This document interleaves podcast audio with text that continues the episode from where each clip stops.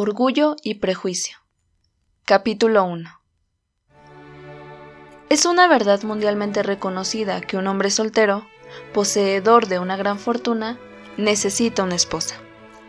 Sin embargo, poco se sabe de los sentimientos u opiniones de un hombre de tales condiciones cuando entra a formar parte de un vecindario.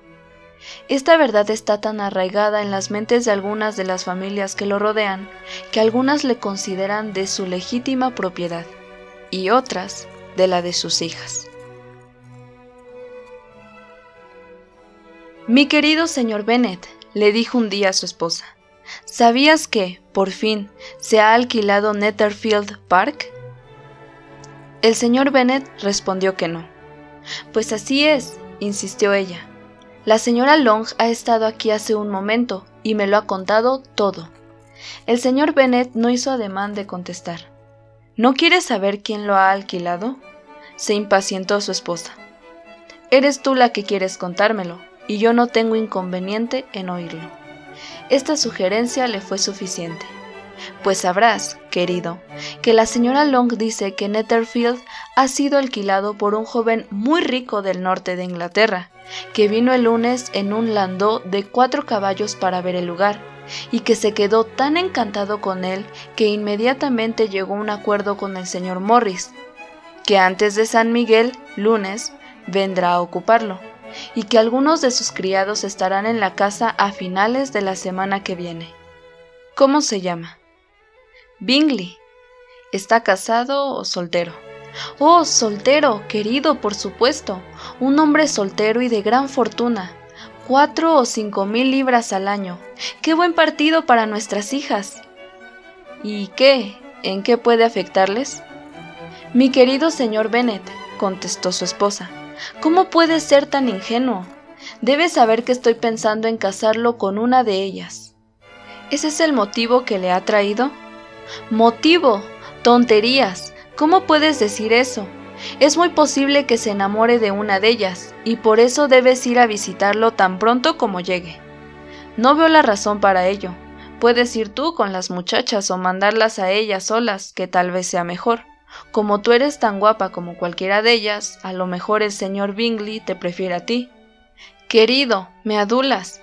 Es verdad que en un tiempo no estuve nada mal, pero ahora no puedo pretender ser nada fuera de lo común. Cuando una mujer tiene cinco hijas creciditas, debe dejar de pensar en su propia belleza. En tales casos, a la mayoría de las mujeres no les queda mucha belleza en qué pensar. Bueno, querido, de verdad, tienes que ir a visitar al señor Bingley en cuanto se instale en el vecindario. No te lo garantizo. Pero piensa en tus hijas, date cuenta del partido que sería para una de ellas, Sir William y Lady Lucas están decididos a ir, y solo con ese propósito. Ya sabes que normalmente no visitan a los nuevos vecinos. De veras, debes ir, porque para nosotras será imposible visitarlos si tú no lo haces. Eres demasiado comedida. Estoy seguro de que el señor Bingley se alegrará mucho de veros, y tú le llevarás unas líneas de mi parte para asegurarle que cuenta con mi más sincero consentimiento para que contraiga matrimonio con una de ellas, aunque pondré alguna palabra a favor de mi pequeña Lizzie. Me niego a que hagas tal cosa. Lizzie no es en nada mejor que las otras, no es ni la mitad de guapa que Jane, ni la mitad de alegre que Lidia, pero tú siempre la prefieres a ella, Ninguna de las tres es muy recomendable, le respondió. Son tan tontas e ignorantes como las demás muchachas. Pero Lizzie tiene algo más de agudeza que sus hermanas. Señor Bennet, ¿cómo puedes hablar así de tus hijas? Te encanta disgustarme. No tienes compasión de mis pobres nervios. Te equivocas, querida. Les tengo mucho respeto a tus nervios. Son viejos amigos míos. Hace por lo menos veinte años que te oigo mencionarlos con mucha consideración.